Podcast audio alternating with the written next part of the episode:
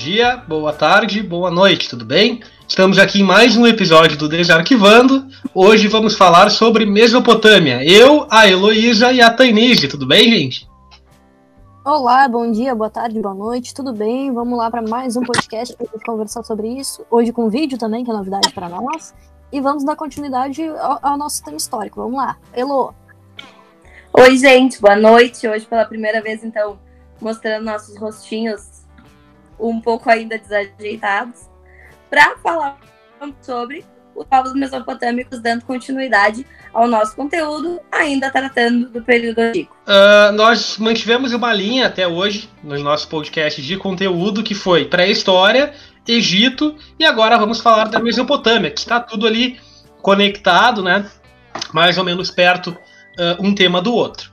Bem, gente, vamos começar claramente pelo começo, onde fica a Mesopotâmia? Onde é que fica a Mesopotâmia? Mesopotâmia fica na região do atual Iraque, tá, gente? Ali no Oriente Médio, entre o, o rio Tigre e o rio Eufrates. Mesopotâmia, ela vem do grego, que significa terra entre rios. Então, quando a gente fala de Mesopotâmia, não estamos falando de um país, não estamos falando de uma cidade, de um império ou algo do tipo. Estamos falando de uma região. Ou, ou de apenas uma população específica. Nós estamos falando de um conjunto. Exatamente, um conjunto de diversas populações uh, e organizações social, sociais, né, sociedades, uh, que são o pilar, né, o, o marco inicial da, da civilização mundial. Né? Assim como nós vimos que o Egito é, como nós estudamos na pré-história, o começo das organizações sociais, das plantações, do armazenamento, da hierarquia. Da Mesopotâmia, nós vamos ter uma ideia muito mais detalhada disso agora, né, do que nós tivemos lá em Egito, porque o Egito a gente como é um tema muito complexo, muito comprido, a gente acelerou bastante. Então, vai daí, Elo. Gente, então, essa questão da ideia de terra entre rios e a organização social que se deu na Mesopotâmia, eu já tinha explicado isso num podcast anterior, e agora vocês vão ver. Eu tenho a mania de gesticular, né? Então, me aguentem. tá, gente? Então, o que acontece? Esse ideal de procurar essa terra entre rios era ir em busca de uma terra propícia para a agricultura, sempre naquela função da sobrevivência, do ideal de onde, onde plantar, onde colher, onde se fixar.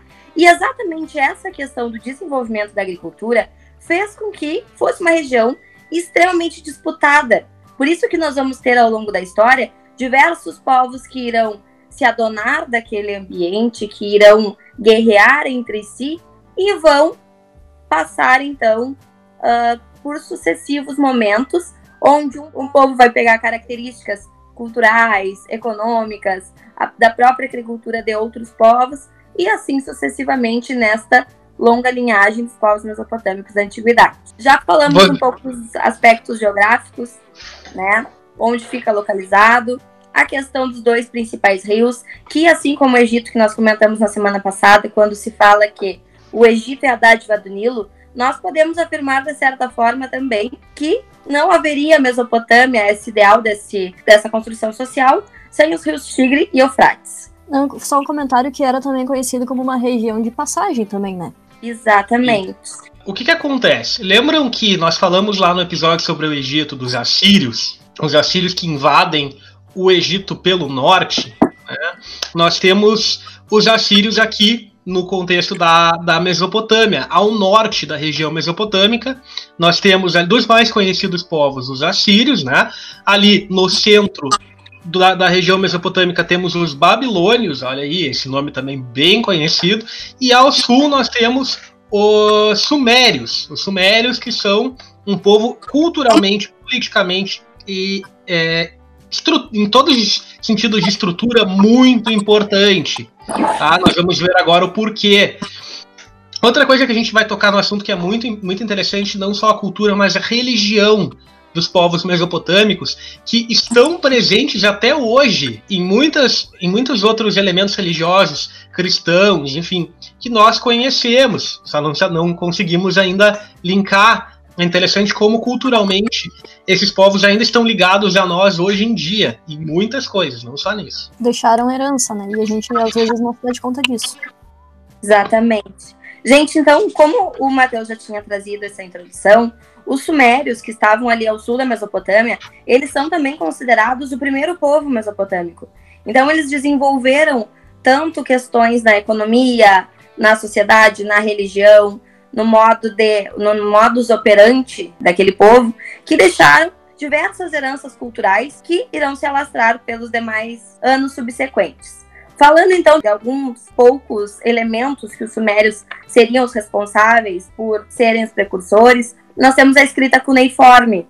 A escrita cuneiforme, gente, ela era feita em forma de cunhas em barro e era feita para registrar principalmente essas transações econômicas. Outra coisa, também é ligado aos sumérios a invenção da roda. Muito se fala que eles seriam os precursores da utilização da roda, né? Como era a sua organização estatal, a sua organização política? Os sumérios, eles tinham, então, cidades-estado. Não sei se nós chegamos a falar isso no podcast anterior, sobre o que era a cidade-estado. Ainda não. Né? Não. Bom, então, vamos ser um pouco mais minuciosos nessa questão. O que, que era uma cidade-estado?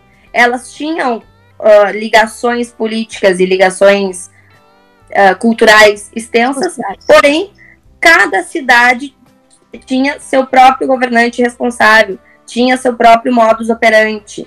Elas eram, de certa forma, coligadas entre si, mas independentes umas das outras. Elas possuíam uma ligação, mas não havia aquela de ah, a capital manda, a metrópole manda na colônia. Não. Todas elas possuíam o poder local da sua organização. Elas eram auto, autocontroladas, não sei se posso dizer assim, mas elas tinham uma certa independência.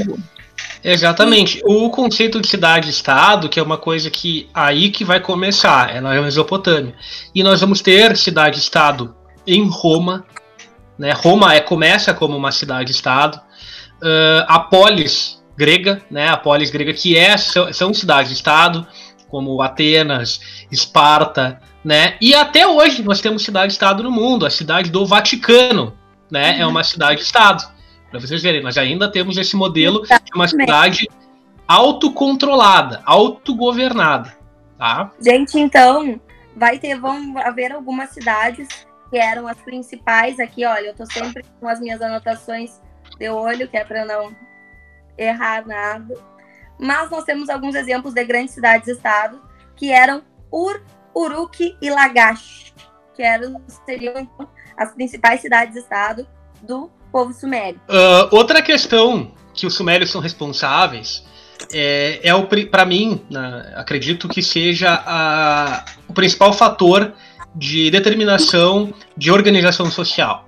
São as obras públicas. Os sumérios são os primeiros a executar obras públicas. Mas para entender o que, é uma obra pública, o que, é público, o que, que não é, quem é que controla, quem é que executa, vamos falar de um modo de produção muito comum, tanto na região mesopotâmica, quanto no Egito, China, Índia, toda aquela região, que é o modo de produção asiático. O que, que é o modo de produção asiático? Tá? Modo de produção asiático é um modo de, de produção, de controle social, onde o Estado, ou seja, aquele poder que governa todas as outras parcelas, todos os outros fragmentos da sociedade, né, tem o controle de. São, são aquelas pessoas responsáveis por controlar o armazenamento do alimento e distribuir ao seu bel prazer, assim dizer. Então, o Estado tem o poder de determinar quem vai receber quanto de alimentação, o que, que vai ser executado, o que, que não vai ser, como vai funcionar e como não vai funcionar. O Estado tem o poder de decisão e de distribuição de suprimentos, assim dizer. Tá? Esse é o modo de produção asiático. Então nós temos ali a construção de diques. Por quê? Quando uh, começa a se plantar na margem do rio, que são terras extremamente férteis, por isso que se conhece a região mesopotâmica aquela como a crescente fértil, que é onde estão o rio, o rio Tigre e Eufrates, é, as, as sociedades humanas têm grande facilidade de plantio ali, naquela região, naquelas terras perto dos rios, as margens dos rios. Só que tem um porém, dada a região, é, aconteciam muitas enchentes, muitas enchentes. Essas enchentes devastavam plantações, destruíam construções. Então, o que, que é feito em relação a isso, primeiramente pelos sumérios? São construídos canais de desvio dessas águas para que não haja o maior acúmulo e uma enchente tão devastadora, dependendo da época do ano, Então aí começam as obras públicas para que se torne, se consegue manusear o, o curso do rio para que não sejam atingidas aquelas regiões ali, aqueles povos e organizações. E assim conseguir controlar a produção, o excedente da produção e tudo que vem em consequência e decorrência disso aí. Eu vou pegar o gancho para complementar que o que eu ia falar e exatamente de encontro a isso. Que quando a gente fala de, de técnicas dos sumérios, não tem como não lembrar que eles contribuíram no aperfeiçoamento das técnicas de irrigação, tanto pela localidade que eles viviam, necessitavam dos rios que eles viviam, que eles tinham próximo ali, e aí, indo de, de encontro a isso que a gente comentou, que eles aperfeiçoaram isso porque era, era a realidade deles ali, e aí não tem como não lembrar todas as coisas que eles fizeram. Uma das, das mais marcantes foram o aperfeiçoamento dessas técnicas de irrigação da região. Exatamente, gente. Então, os sumérios entraram aí em confronto com diversos outros povos, e logo após os sumérios teremos então o grande início do primeiro império babilônico que foi comandado pelos babilônios, né? Que os babilônios, então, eles tinham uma origem perto do deserto da Arábia e eles se fixaram na região de Akkad, que também era uma grande cidade-estado da região da Mesopotâmia. Eles fizeram, então, o primeiro, um primeiro império babilônico com uma capital, com um poder uma organização mais local e mais centralizada. E eles tiveram como rei mais importante o rei Hammurabi, que fez diversas transformações sociais. Então, falando sobre o rei Hammurabi, provavelmente muita gente já ouviu falar de, da lei de Talião, né? Aquela famosa lei do olho por olho, dente por dente.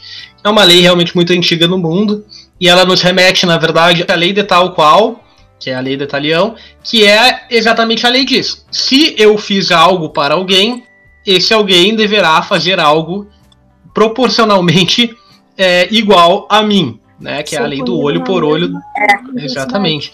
Devolver na mesma se moeda. Vazou, se alguém vazou o olho de um homem livre, ser-lhe-á vazado o olho. Se alguém partiu o osso de um homem livre, ser-lhe-á partido o, o, o osso, perdão.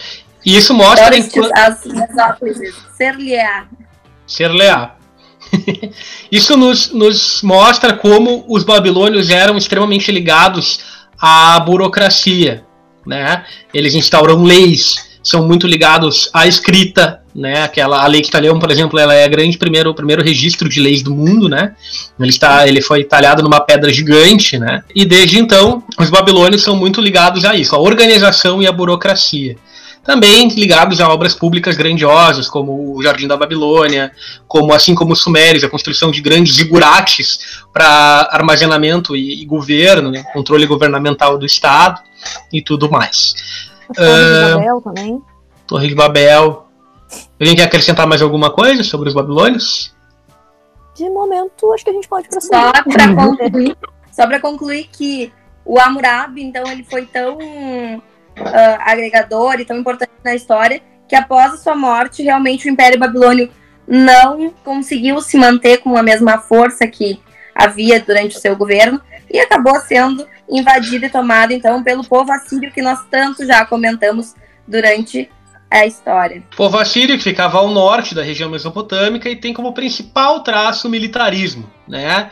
É um povo de guerreiros, entre aspas, por assim dizer, que com, é, luta muito pelo controle da região através dessa perspectiva, perspectiva de conquista, perspectiva de batalha, né? Na questão, é, esse grande desenvolvimento militar, eles eram conhecidos como guerreiros conquistadores extremamente cruéis, e além disso, eles tinham carros de combate com rodas reforçadas, que era a sua cavalaria, que era um grande diferencial, o que facilitava neste combate corpo a corpo, vamos assim dizer, né? E é exatamente isso que a Elo falou, só um É exatamente isso que a Elo falou do, da questão da, dos carros de combate, que são esses elementos mais outros que durante a invasão assíria no Egito vão fazer com que no, no, no, no Segundo Império, né, no Alto Império, na verdade, egípcio, se tenha um desenvolvimento militar muito grande e faça com que o Egito tenha predominância nas, nas regiões na volta, né, na questão das expansões militares egípcias. Eles já tinham esse trabalho com o ferro, né? Esse é o tá, Não, uma coisa que eu queria pegar um gancho, que, que até no último podcast a gente já falou, e agora de novo, como a função militar, ela, ela era presente nessa época e como isso permaneceu durante todos os tempos até chegar mais gente, como uma herança extremamente forte é a questão militar. Acho que é legal de sempre lembrar disso quando for relacionar a história antiga e tal. É o domínio através da força, né? Que é a característica que é muito forte e começa com os assírios em questão de organizações sociais. Então acho que é isso. Alguém mais tem algum ponto a adicionar? Gente, já comentamos então dessa questão da tortura, né? Que eles eram conhecidos por essa violência brutal. Uh, eles acabaram, eles conquistar, eles tiveram um grande império em questão de conquista, exatamente por esse poderio uh, militar. Só que acontecia, gente, isso até ia comentar mais para frente, mas já vamos colocar aqui um, um pontinho. Uh, como é que era quando eles conquistavam os povos? Eles matavam todo mundo? O que, que, que eles faziam com esses povos conquistados? Muitos eram tidos como escravos, outros acabavam tornando-se livres por demonstrar uma, uma certa servidão ao governo que foi o que conquistou. E aí, no, no caso dos assírios, essa grande quantidade de povos conquistados fez com que eles acabassem entrando em decadência por conflitos internos do seu império. Né? Aquela população conquistada já não uh, já tinha pego a raízes anteriores, não estava compactuando mais com esse modelo tão violento e truculento e ganhou força então essas rebeliões internas no momento da, do poderio assírio, né? Passamos para os caldeus? Vamos para os caldeus. Essa questão, então, desses conflitos internos durante o poderio assírio fez com que outro povo ganhasse notoriedade, que foram os caldeus. Os caldeus eles foram responsáveis por construir o segundo império babilônico, tiveram como principal rei o Nabucodonosor, e há essa discussão sobre se foi no primeiro império babilônico onde os babilônios estavam no poder, ou se foi no segundo que houveram essas, essa construção dos jardins suspensos da Babilônia e também da Torre de Babel, que era um zigurate, que nós vamos comentar mais sobre isso daqui a pouquinho. Outra questão importante é que os caldeus, eles são responsáveis, eles têm um episódio na história judaico-cristã que é inclusive contada na Bíblia. Eles conseguiram expandir o seu, o seu território até a região, o reino de Judá, no, no tempo de Jerusalém, e eles carregaram os hebreus como escravos da Babilônia. Esse momento, que ocorreu por volta de 587 a.C., foi chamado cativeiro da Babilônia, e depois ele vai ser descrito na Bíblia. E, inclusive, ele vai, vai comentar, então, sobre essas sete maravilhas do mundo antigo, onde estão, estarão incluídas os jardins suspensos da Babilônia, e a, o próprio, a própria Torre de Babel também se entra nessa lista, né? Eles tiveram, então, também um grande desenvolvimento na urbanização, na questão da construção de zigurates, entre outros. E para que, que eram utilizados esses zigurates e como eles eram formados? Era como se fosse uma grande pirâmide, toda feita em degraus. E para que, que serviam esses zigurates, gente? Eles serviam tanto como observatório astro astronômico, também iremos comentar mais adiante, como a questão de templo religioso.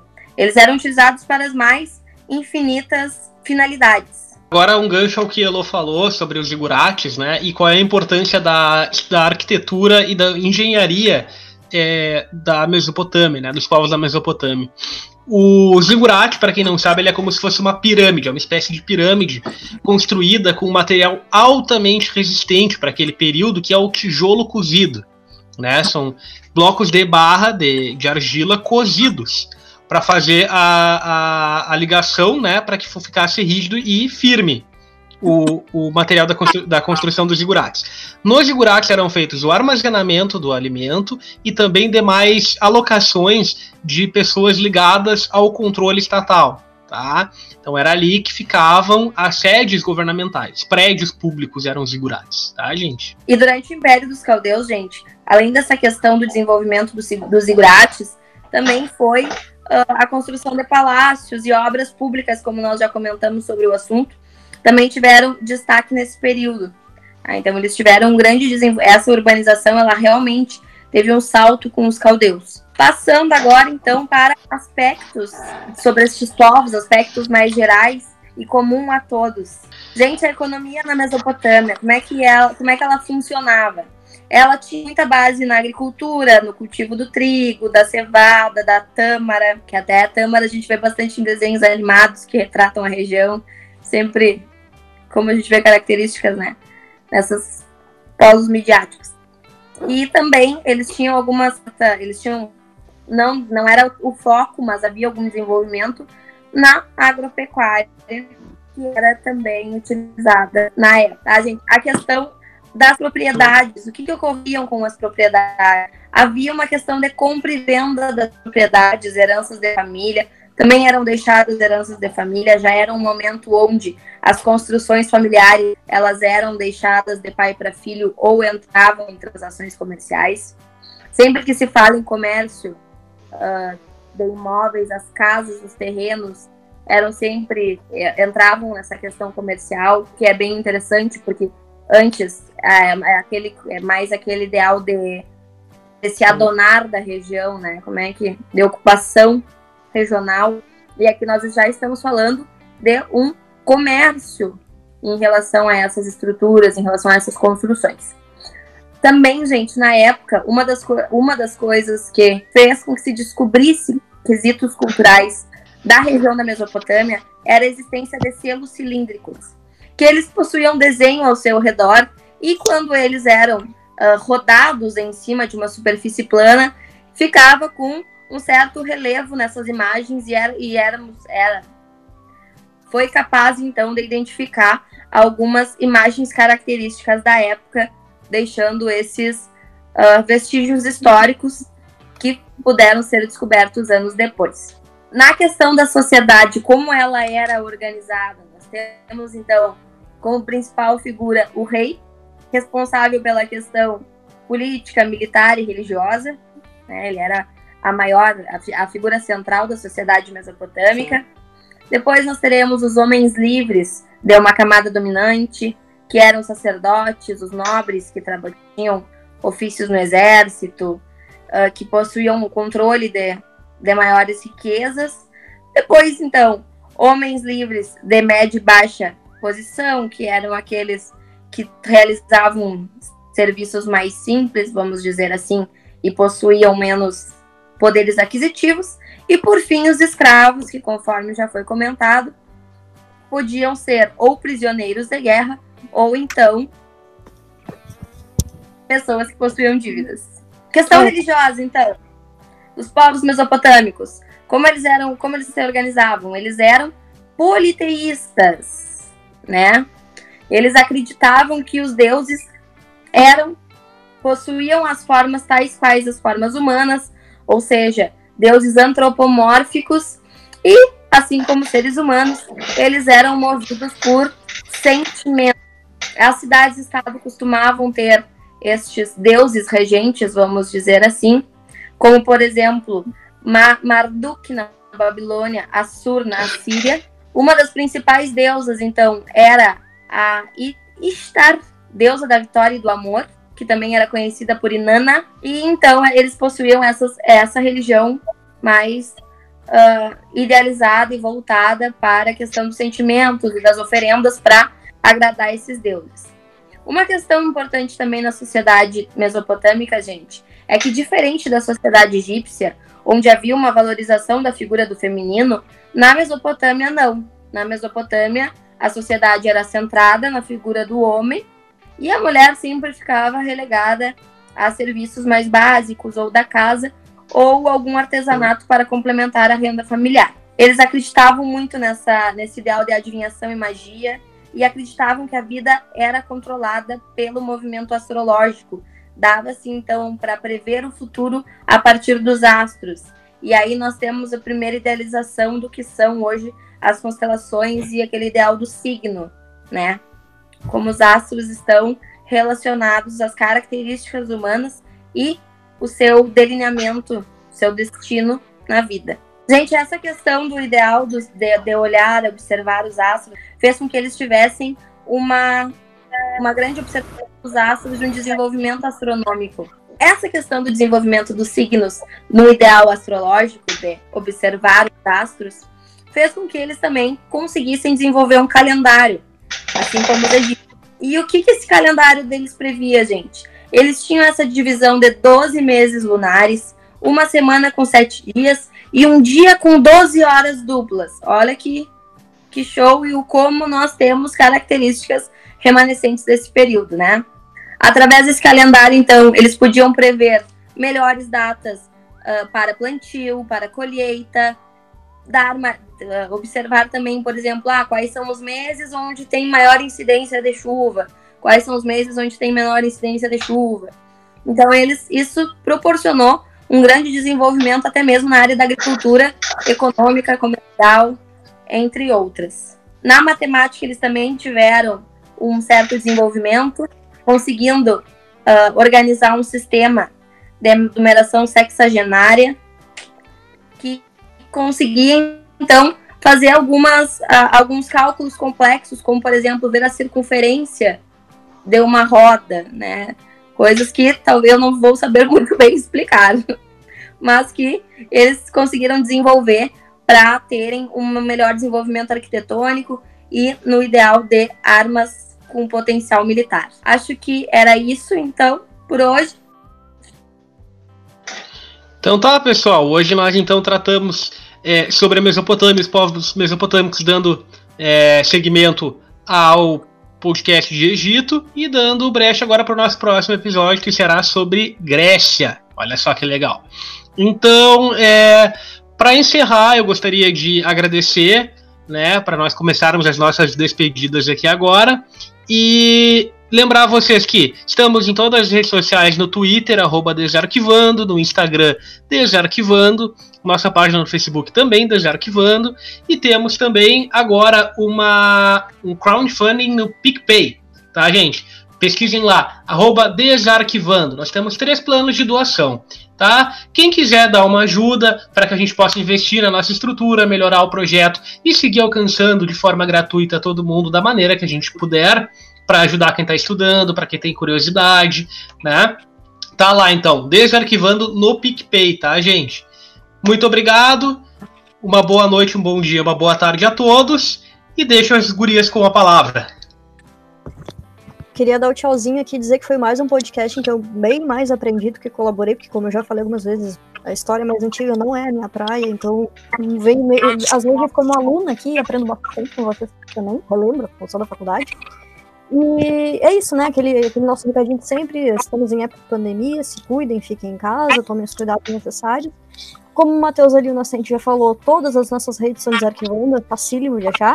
E agora a gente também tá com o canal no, no YouTube, então chegou o nosso momento de dizer, se inscreve no canal, ativa o sininho para receber notificação, compartilha com ninguém. E é isso, uma boa noite e até o nosso próximo encontro. Isso aí, gente. Então, queria agradecer aos colegas que estão aqui comigo, agradecer a todo mundo que vem nos acompanhando, apoiando o projeto.